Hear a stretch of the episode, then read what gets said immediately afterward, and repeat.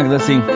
Quero tudo pronto porque hoje é dia de fecharmos as portas. O Cine Teatro vai para balanço, vou fechar o escritório e depois logo se vê. Sim. Esses dossiês aí das últimas sessões vão ficar em arquivo e quero aqueles papéis todos guardados. Nunca se sabe quando é que vamos precisar. Sim, Magda, Magda, não te esqueças de enviar agradecimentos a todos que tornaram esta empresa do Cine Teatro viável. Sim, ora muito bem. Está cada vez mais deserto, vão saindo um a um e depois outro e mais outro, até ficar apenas um. Por aí, pelo interior do país, pode estar um António como este da visita, ou dentro de nós, de cada um de nós, pode estar um António como este. Esta é a terra do que já não existe, do perdido que não acharás, do furtado que nunca devolverão, do esquecido que não lembrarás. Daqui, tudo se foi para fora. Tudo. Pedro Gestas é António, uma coprodução com o Teatro da Trindade e o Teatro do Invisível. Visita é a história de um homem perdido numa aldeia, único sobrevivente, depois de todos terem partido. Uns para o cemitério, outros para mais longe ainda. Bom, a visita é uma visita que o António, que é a personagem desta peça, faz aos fantasmas que ainda restam naquela aldeia. O António foi um homem que ficou sozinho numa aldeia, onde todos foram embora, ou fugiram, ou morreram, e ele vive sozinho numa aldeia de Portugal. E depois é o percurso, de alguma forma, que ele foi percorrendo até ao dia em que ele faz uma visita e a partir daí entra num, num mundo da, da, fantasia e da, e da poesia. Oh, se ouviu, meu pai? Ouviu? É na Estrada Nova. Eles passam que parecem voar. Às vezes passam um, logo a seguir outro. Eu fecho os olhos a imaginar quem passa para lá, quem passa para cá. Para aqui? Não, nenhum. Este caminho só serviu para os daqui saírem. De lá para cá? Não, nada.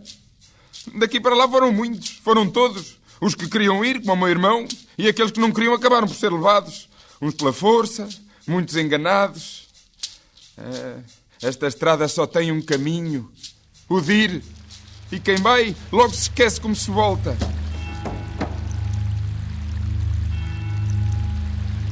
Um homem diante de si mesmo e dos espectadores, que eles próprios estão diante de si. Um homem sozinho, também no palco, sozinho, mas nunca só.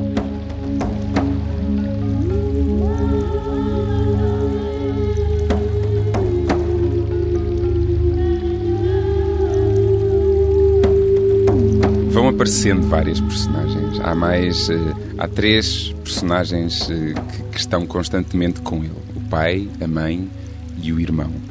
Esses estão constantemente com ele em, em cena. E ele vai dialogando, é com estes três que ele vai dialogando mais. Depois vão aparecendo um, uns entram e saem, portanto ele vai dialogando com, com as várias personagens que vão passando por ali. O pai, a mãe e o irmão, esses estão, estão sempre presentes. Oh, por do circo não voltar. Nem eles, nem o presidente da junta. Sabem, isto já nem é freguesia. Isto já nem é nada. É, mas isto da política tem as suas coisas, as suas manhas. Um dia deste ainda me vão pedir para votar neste ou naquele. É eles que que se atrevam a pedir. Eu nem sei se ainda há candidatos interessados nisto. Como aqui fiquei só eu, eu não creio que possa haver candidatos. Ah, olha, também assim não tenho ninguém votar. Olha, nem sei se é melhor ou pior. A não ser que eu. Eu já pensei em candidatar-me. Sim, assim, sem nenhum partido, candidatar-me como independente, sem nenhum partido desses. É, mas eu não sei. Eu acho que não vou fazer, pode ser que não ganhe. E se perder é que eu não vou sentir nada bem. Não, eu não sirvo para estas coisas da política. Rouba muito o tempo da gente. Lá ia eu agora cobrar impostos a mim mesmo. Olha, não queria mais nada. Tenho ou não tenho razão? António, os do circo, não voltares. Todos temos dentro de nós um pouco de António. Este António não está só perdido numa aldeia isolada e quase fantasma do interior norte português, nós podemos ter dentro do peito uma aldeia isolada e um António.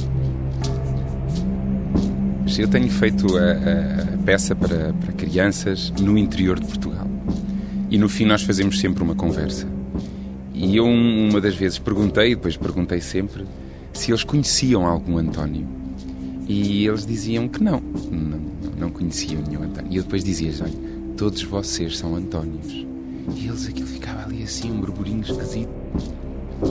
E depois eu lhes explicava porque é que eu achava que eles eram Antónios. Porque eram pessoas que sofriam diretamente da desertificação, ou seja, pelo facto das aldeias estarem cada vez mais desertas, pelo facto das vilas estarem cada vez mais empobrecidas, são escolas que fecham e eles são obrigados a deslocar-se para irem para outras escolas, porque as escolas na terra deles fecharam. E eles começaram a entender e começaram a perceber a peça e o que é que estava por trás daquele António, do que é que aquele António de alguma forma estava ali a, a, a retratar. De maneira que eu acho que é o António e todos nós temos algo de António, porque mesmo que se nasça numa cidade, a perda de identidade que vai escorrendo pelas aldeias até às cidades também se nota nas cidades. E é um bocadinho como um rio. O rio Tejo, a água que aqui chega, ela vem lá das aldeias, ela vem da serra, não é? E portanto todos nós temos um bocadinho de António e portanto é, é descobrir esse António. É, minha mãe. De tanto que pedimos a Santo António que nos guardasse de todos os bichinhos vivos e nascidos, que o santo levou o assunto a sério. E com todos os seus poderes, com medo que algo de ruim nos acontecesse, o santo escondeu-nos do mundo. Ou será que foi o mundo que se foi para longe e a mim nada me disseram? A visita do Teatro Invisível é uma história escrita e encenada por um espanhol, Moncho Rodrigues. Mesmo que tudo seja muito português, são palavras de um espanhol que sente o deserto de um país cada vez mais sem interior. É um espanhol muito especial. O Moncho, eh, ele nasceu em Espanha, mas viveu muito tempo no Brasil, ele fala brasileiro. E depois teve uma grande temporada em Portugal, em, Guimarães, onde desenvolveu um, um, um trabalho muito bom que, que, originou o Teatro Oficina e que, de alguma forma, hoje em dia, o, o Centro Cultural Vila Flor de Guimarães é, é, é o fruto da semente plantada pelo Moncho ali em Guimarães. E depois voltou para o Brasil e agora voltou, há dois anos voltou para Portugal eu não conhecia o Monge, sempre ouvi falar do Monge, mas não o conhecia, e desafiei-o para uma peça, e há dois anos para cá temos vindo a, a, a montar peças em conjunto. Ai de quem tem pernas tortas, todos lhe chamam canejos, as sessões vão-se com os desejos, as feridas com um oi, o moinho, moi com o vento lá no ar, essa aranha, oh, cantiga tamanha não tem princípio nem fim. A visita está no Teatro da Trindade, na sala estúdio. O cenário também cheira à aldeia do interior, palha no chão e lanternas e um cajado verdadeiro doado por um pastor da serra. Estreou ontem à noite e vai ficar ainda até 31 deste mês de maio no Teatro da Trindade, em Lisboa. Date cuenta de una cosa, contigo pan y cebolla, no me hagan Vai chamar-se O Próximo Futuro, é um programa da Gulbenkian que vai começar já em junho e vai estender-se até ao outono, se calhar até ao inverno de 2011.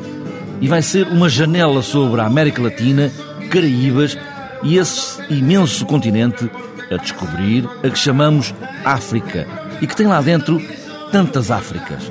António Pinto Ribeiro é o rosto deste próximo futuro da Fundação Gulbenkian, uma ideia para procurar uma outra ideia de cultura contemporânea que está aí a pulular e nós aqui na velha Europa nem sequer estamos a ver com olhos de ver. O mundo está a mudar a uma velocidade inacreditável. Há hoje emergências novas, enfim, no campo da economia a gente sabe os novos países que estão aí com economias completamente novas a, a impor-se no, no, mercado global, mas isto tem naturalmente também a ver com as implicações que temos no mundo da cultura e do pensamento. E há hoje artistas, há hoje intelectuais, há hoje universidades, eh, cidades destes continentes, enfim, em particular da África e da América, Latina, que são notáveis, que é preciso conhecer, que nós sabemos muito pouco ou quase nada. A maior parte de nós tem uma visão muito caricatural destes países, acha que é tudo igual. E a ideia é que a Fundação se possa transformar numa plataforma, de facto, de descoberta e de entendimento destas novas realidades, fazendo uma espécie de ponte com a Europa, dada a nossa situação, quer geográfica, quer cultural, e, portanto, de algum modo, contribuir para entender melhor o mundo contemporâneo. A Gulbenkian, como já ouvimos, vai encher-se de futuro no presente até 2011. Vai ser um não acabar de tanta coisa que só o enunciado nos dá a ideia deste futuro da América Latina, Caraíbas e África. Conferências, encontros mais restritos, a publicar os resultados mais tarde, mas também uma série de apresentações ao vivo para tocar e para sentir esse futuro a borbulhar. Há, de facto, uma linha completamente artística e que passará pela realização de um conjunto de pequenas exposições e de uma grande exposição em 2011. Passará também para a apresentação e produção de espetáculos, de concertos, filmes que vamos produzir, de cinema que vamos apresentar, um conjunto de atividades que têm a ver com esta dimensão mais artística da realidade, muito focada, de facto, sobre o que é contemporâneo nestas cidades e, simultaneamente, fazendo coproduções entre europeus e alguns destes criadores. E depois há outra linha de investigação teórica, digamos, mais fechada, no sentido em que exige um outro tipo de disponibilidade intelectual e outras ferramentas de instrumento de trabalho, ligada às universidades. Há 16 centros de investigação das ciências sociais e humanas em Portugal que aderiram a este projeto, que vão fazer investigação em colaboração com intelectuais, pensadores, cientistas sociais desses países. E, portanto, vamos produzir teoria, vamos divulgar e vamos difundir eh, pensamento novo. O futuro está aí, começa já este mês de junho na Gulbenkian. É seguir o mapa dos catálogos, dos espetáculos, dos filmes, dos muitos filmes e viajar amarrado nesse futuro até 2011 que há de ser da América Latina, Caraíbas e África, das muitas Áfricas e também, claro, da África que fala português.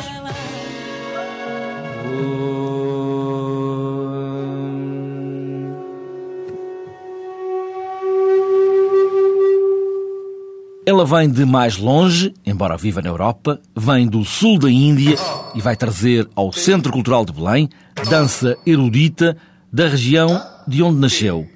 Chantal Shivalingapa é bailarina dessa dança clássica tão longínqua como o século XVI, mas também tão contemporânea, forte e ao mesmo tempo tão suave como o vento a roçar devagar nas folhas das árvores.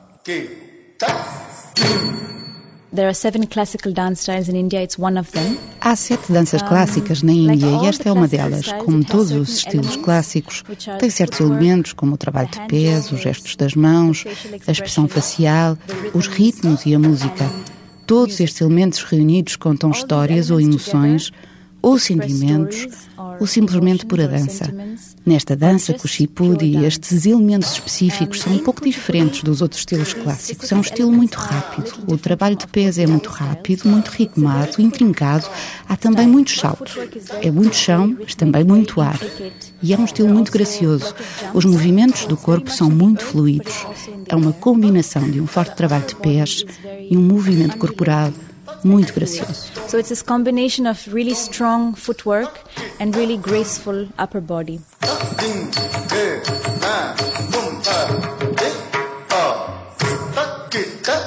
Vibração é a fonte de tudo, vibrar até onde. Gamaka é essa nota primordial da vibração, é o título das danças de Chantal Shivalingapa. In this performance, which is called Gamaka, that was created two years ago. Nesta peça Gamaka, que foi criada há cerca de dois anos, eu creio que a ideia principal, o ponto de partida, é trabalhar com a vibração que se chama Om na Índia. E a vibração é o centro de todas as coisas e dá a forma. Na música, a palavra Gamaka é a vibração de uma nota à volta de diferentes notas. A vibração da voz à volta de diferentes notas. E na dança, pode ser o movimento de um ponto ao outro, o que está entre esse espaço. Este é o ponto de partida para este programa. So this was the starting point of this uh, program. Dança, pura dança clássica do sul da Índia com Chantal Shimvaligapa, hoje, amanhã e depois, ou seja, sexta, sábado e domingo no CCD. É também no Centro Cultural de Belém e começa já este domingo, às 5 da tarde, no grande auditório, uma semana inteira de percussão, como se fosse um festival, todos os dias até ao outro domingo, final de mês de maio. João Godinho é o programador do CCB e faz desde já um convite explícito a todos os que trazem percussão num lugar muito especial. Acima de tudo, eu gostava de deixar claro que quem gosta de percussão, seja ela erudita ou música do mundo, quem toca bongó, quem toca marimba, vibrafone, não pode perder esta semana de percussão do CCB. Vamos ter música do mundo, desde Madagascar ao Japão, Guatemala a Moçambique, e além disso vamos poder escutar alguma da melhor música alguma vez escrita para percussão, por compositores tão célebres como o Steve Reich, o Terry Riley, e ainda um, um menos célebre, mas que certamente vai dar muito que falar, chama-se John Psathas. Drumming, do Porto, e Pedro Carneiro são, por assim dizer, os anfitriões desta semana de percussão e todo este programa começa precisamente por essa peça maior que dá o nome ao grupo de percussão do Porto. A peça chama-se Drumming e foi também uma peça que inspirou o grupo de percussão Drumming eh, a adotar esse título para a sua designação.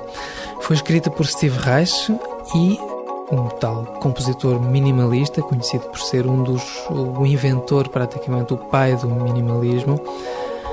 É uma peça incrível, é fantástica, é, é hipnótica. Foi escrita para nove percussionistas e voz e reúne uma combinação bastante insólita de instrumentos. São oito bongós, três marimbas, três glockenspiel, voz, flauta piccolo e assobios. Eu já tive a oportunidade de assistir isto ao vivo e foi uma experiência arrepiante, hipnotizante, foi inesquecível.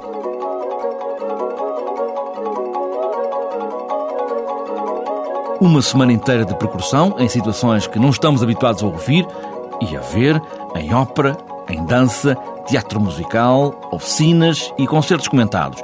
Começa, como já disse, este domingo à tarde e vai só acabar no outro domingo, final de mês. Até parece, Magda, lembras-te? O que é que você vai fazer domingo à tarde? Bem, mas isso são outras músicas. Se calhar, muitas delas, como vai trazer de novo a Portugal Maria Rita, muitas delas vêm daí.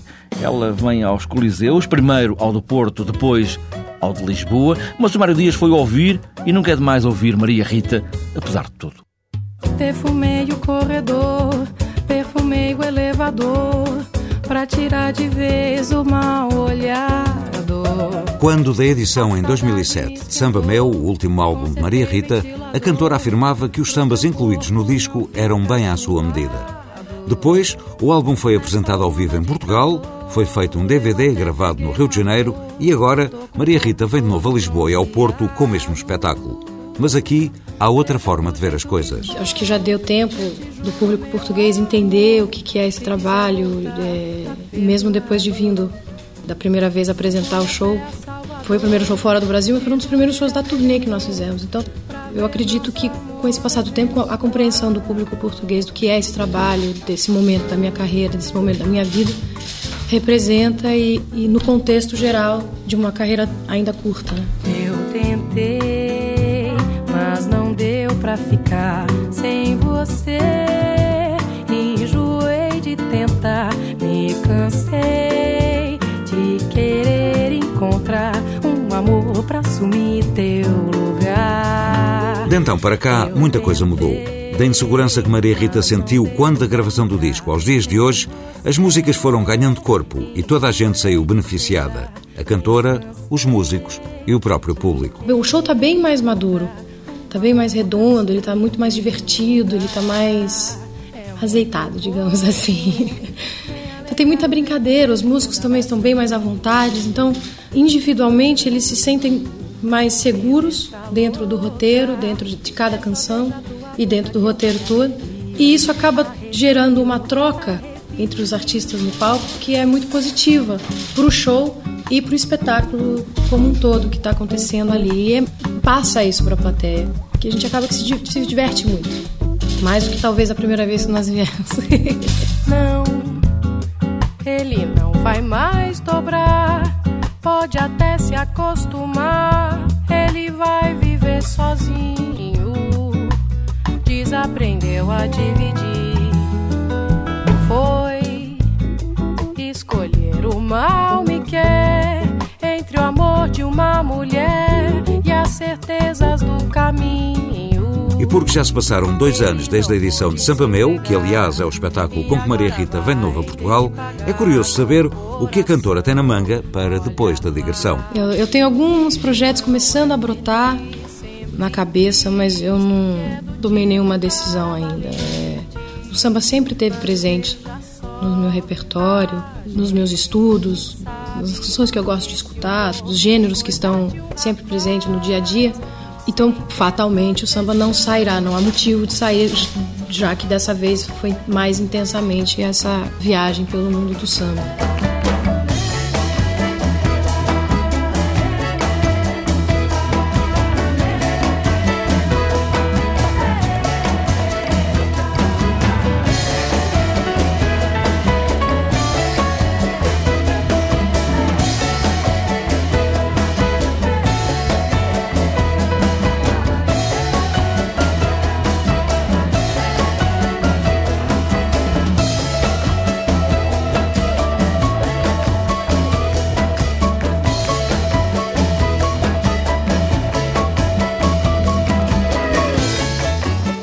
Maria Rita, este fim de semana, primeiro no Coliseu do Porto, depois, no domingo, no Coliseu de Lisboa. Elas nunca falam sozinhas, apesar dos monólogos, e estou a falar dos monólogos da vagina. Sim, estão aí de novo os monólogos da vagina. Agora a Guida Maria junta-se a outras duas atrizes, embora o texto se mantenha uma ideia da autora a partir de relatos de muitas mulheres com vaginas. Pergunto a Guida Maria, afinal, que monólogos são estes? Estes monólogos são da vagina. Ou seja, não são só da vagina, não é? Um, são, são entrevistas que a autora fez, eh, sei lá, eh, variedíssimas mulheres de todas as raças e credos, em relação, portanto, às consequências de uma mulher ter vagina, não é? Pronto, e ela fez esta compilação de, de, de, entrevistas e acho que chegou à conclusão. Eu aqui estou um pouco a especular, porque a autora é, é feminista, percebe? E, portanto, é uma mulher eh, que luta muito pelos direitos das mulheres e não sei o que mais. Pronto, e ela, depois destas entrevistas, chegou à conclusão que, hum, depois de um apanhado e de falar com tantas mulheres, que realmente eh, o simples facto de, de existirem as vaginas eh, podem causar problemas terríveis a mulheres, como violações, infecções, hum, hum, também pedofilia, não é? Crianças pequeninas e não sei o que mais. Pronto, e ela fez umas crónicas uh, para um jornal americano antes disto ir à cena. Acho que as crónicas tinham imenso sucesso e acho que depois os amigos dela começaram a dizer: pá, se tu juntasses isto tudo e fizesse um espetáculo de teatro, não é? Pronto, e acho que foi assim que nasceu a ideia de pôr estas tais crónicas sobre o mesmo tema em teatro. As vaginas são delas e por isso talvez seja este um espetáculo para mulheres. Esta é pelo menos a ideia de Guida Maria, que volta a subir ao palco com estes monólogos. Eu, sinceramente, acho que isto é um espetáculo muito mais para mulheres do que para homens. Uh, começa porque nós é que temos as vaginas, não são eles, não é? Uh, portanto, eu acho que isto é, é, é, maioritariamente um espetáculo para mulheres. Mas, pela experiência que eu tive no meu espetáculo, muitos homens assistiram a este espetáculo e tive reações extremamente interessantes da parte de muitos espectadores homens de várias idades, em que falavam comigo e, por exemplo, diziam-me: Olha, nunca tinha pensado nas vaginas desta forma. Quer dizer, para mim, realmente a vagina epá, funciona como um órgão de prazer, reprodutor, mas quer dizer, realmente as complicações que uma mulher pode ter pelo simples facto de, de, de ter uma vagina, não é? Porque geralmente quem é violado são as mulheres, não é? Enfim. E isso foi muito gratificante para mim, porque, como lhe digo, eu continuo a achar que as, as mulheres têm outra compreensão deste texto. Pronto, é isso que eu acho, percebe? E os homens, aqueles que gostaram, se calhar também houve quem não gostasse, ou quem não lhe interessasse nada, mas aqueles que gostaram realmente ficaram surpreendidos e admirados como é que realmente o facto de, de, de, do corpo humano nas mulheres ter este órgão chamado vagina poderia trazer eh, tantas complicações e tantos prazeres também, não é? Mas eh, é preciso ser a dois. a dois, e neste caso, no palco do Casino de Lisboa, é a três, três atrizes, para um texto cheio de piscadelas de olho, mas também com outras funções: rir e até aprender. É um espetáculo que tem partes muito engraçadas, porque todo este texto não, não é nada ordinário. Este texto tem aquele mistério que, assim, ninguém, realmente, a gente não vai ali ao café falar das vaginas, quer dizer, pode, se tiver uma doença, uma coisa qualquer, e perguntar a uma amiga. Não é um tema que as pessoas andam para aí todas a falar. Portanto, para já eu acho que tem esta dose de mistério, não é? Depois, é um texto que tem partes muito engraçadas, eh, mesmo, diria quase que algumas hilariantes. Eu, estou a falar pelo meu espetáculo, não é? Portanto, este eu ainda não posso falar, não é? Uh, curiosamente foi sempre muito bem recebido, quer por homens, quer por mulheres. Porque eu penso também é um pouco didático, está a ver? Uh, realmente, isto é uma conversa tabu para, para muita gente e as pessoas quando foram ver o espetáculo, sentavam-se, algumas iam receosas e não sei o quê, e pronto, e depois saíam agradavelmente surpreendidas, porque realmente há este tabu, não é? Da, da, nossa educação, não se fala destas coisas, as meninas não falam destas coisas e não sei o que mais. Portanto, eu penso que tem as duas componentes, percebe? Um pouco didático e tem partes muito engraçadas. Os monólogos da vagina voltam a falar na terça-feira no Casino de Lisboa, é a estreia, e elas não devem ficar a falar sozinhas. Bem, Magda, é preciso arrumar tudo muito bem? Sim? Hoje vamos ficar fechados? Vamos ficar fechados, aliás, o verão todo. Pagaste aquelas faturas que dei ontem? Sim? Pagaste luz? Água? Não? Hum? Magda? Ah, limpa lá essa lágrima. Não é caso para isso. O Centro Teatro Avenida vai fechar, mas são só as portas, está bem? Sim, olha, fecha tudo. Erlander, vamos embora. Adeus.